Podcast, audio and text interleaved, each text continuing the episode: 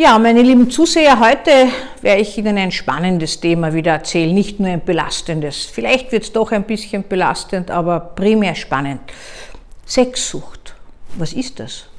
Sexsucht gibt es bei Männern wie bei Frauen. Es ist der Versuch, über die Sexualität Unlustgefühle und eine Dysbalance auszugleichen.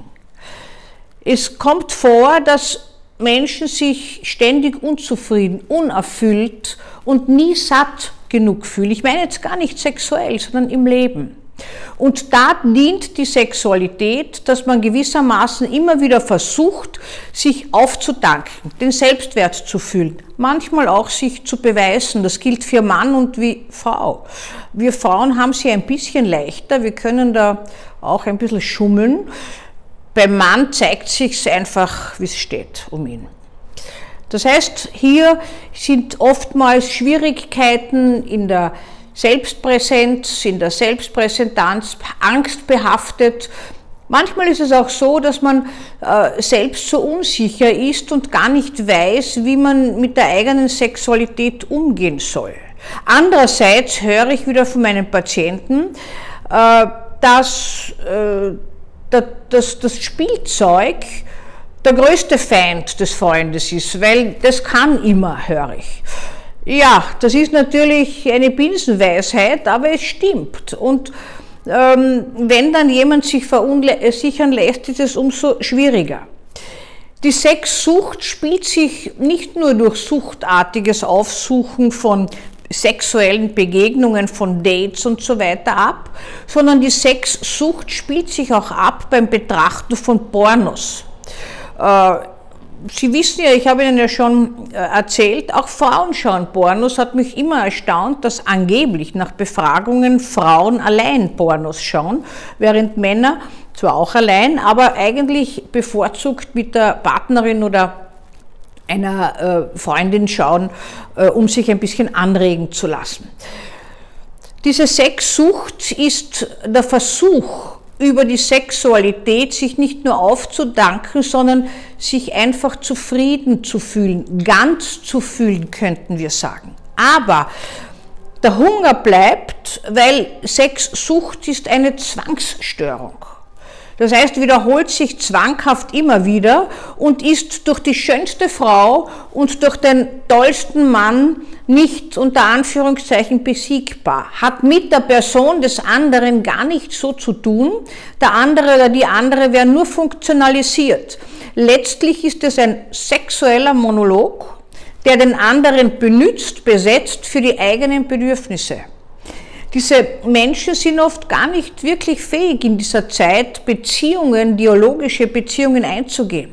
Sexsucht besteht auch nicht das ganze Leben unbedingt, sondern wenn dann in gewissen Phasen, in gewissen Krisenphasen, vermehrt natürlich dann nach Trennung, wenn der Selbstwert angegriffen ist oder wenn einfach so Defizite im Fühlen vorhanden sind. Äh, man hat sich nie wirklich angenommen gefühlt oder man fühlt sich nach kurzer Zeit schon gelangweilt die Partnerin oder den Partner äh, hat man jetzt gehabt, dann gäbe es noch den, die das. Äh, und das muss man auch alles probieren.